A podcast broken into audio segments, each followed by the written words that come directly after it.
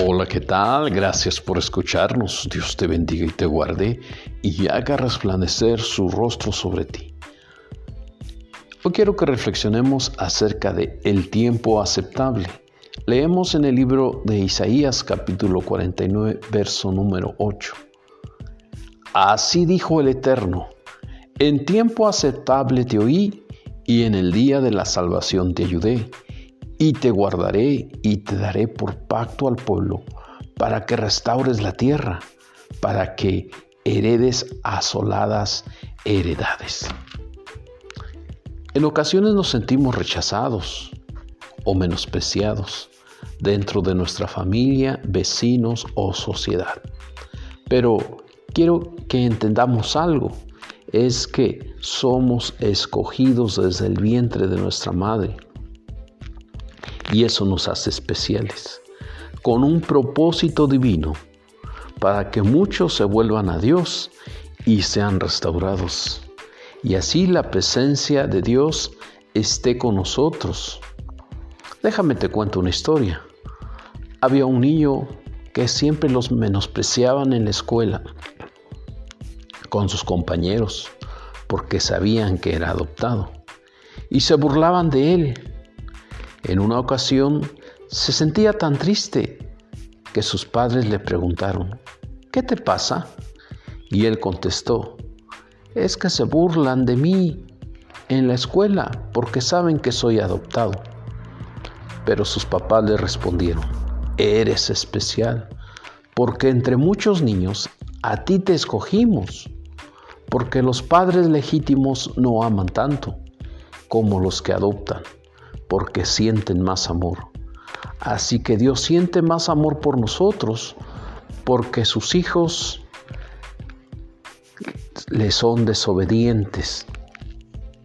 Y nosotros que no somos sus hijos legítimos, le obedecemos. Debes saber algo importante, que Dios tiene memoria de nosotros desde que somos concebidos.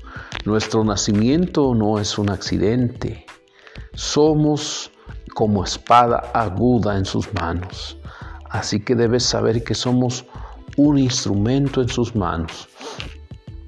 Y en tiempo aceptable es que cuando estamos necesitados, afligidos, Él viene, nos escucha y nos acepta. La salvación es para todos, grandes, pequeños, ricos, pobres, raza o color.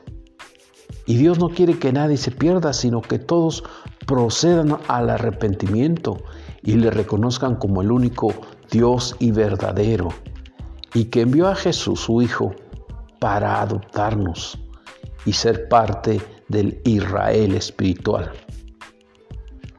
Así que por causa de Dios muchos vendrán a nosotros y disfrutaremos de sus bendiciones y lo que nos fue quitado nos será restaurado.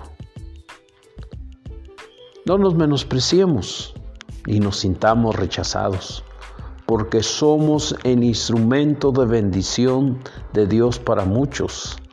Así que en todo tiempo compartamos de su amor y de su perdón a todas aquellas personas que viven a nuestro alrededor para que también sean salvos.